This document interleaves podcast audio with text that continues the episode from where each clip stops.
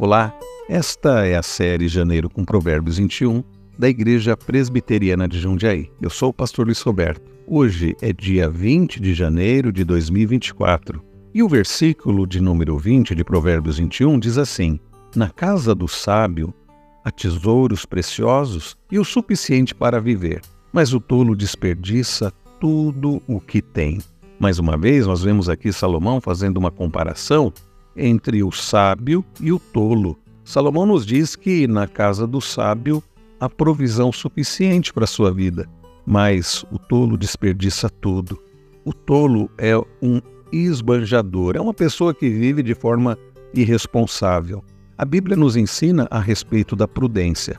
Prudência não significa confiar acima de tudo em nossa capacitação, em nós mesmos. Lá em Provérbios 3, Salomão diz que devemos confiar no Senhor de todo o coração e não confiarmos no nosso próprio entendimento. Mas devemos perceber que a nossa confiança em Deus, no Deus soberano, a nossa confiança na provisão do Senhor, não nos deve levar a uma vida de irresponsabilidade.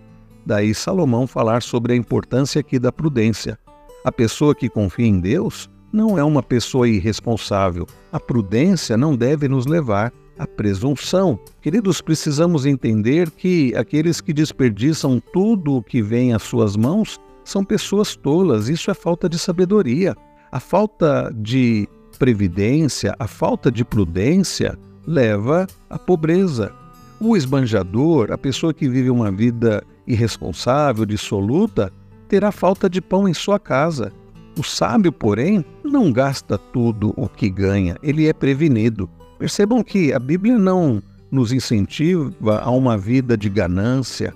O teólogo da reforma, João Calvino, ensinou sobre a importância de trabalharmos, pouparmos, para termos com o que nos socorrer numa eventual dificuldade, num tempo de dificuldade, e também para ter com que socorrer pessoas que venham a precisar do nosso auxílio. É por isso que a ideia de prudência aqui não é uma ideia que nos leva à ganância, mas a uma diligência. Quem gasta de forma dissoluta, quem gasta sem responsabilidade tudo que entra no orçamento e não faz uma previdência para o futuro, encontrará nas dobras deste futuro escassez. O reverendo Hernandes Dias Lopes diz acertadamente: Precisamos trabalhar com empenho, economizar com inteligência, aplicar os recursos com sabedoria e contribuir com generosidade.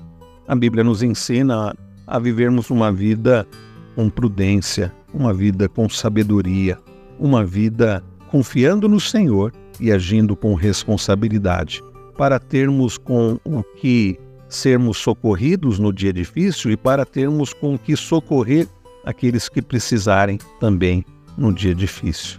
Que o Senhor, o Deus Todo-Poderoso, continue a nos sustentar e que Ele nos dê sabedoria para usarmos daquilo que Ele nos tem dado com responsabilidade, os nossos bens, a nossa vida, o nosso tempo, as nossas capacitações, que como bons mordomos do Senhor, administremos com sabedoria aquilo que Ele nos tem dado, para a glória dele para o nosso bem e para o bem daqueles que estão ao nosso redor.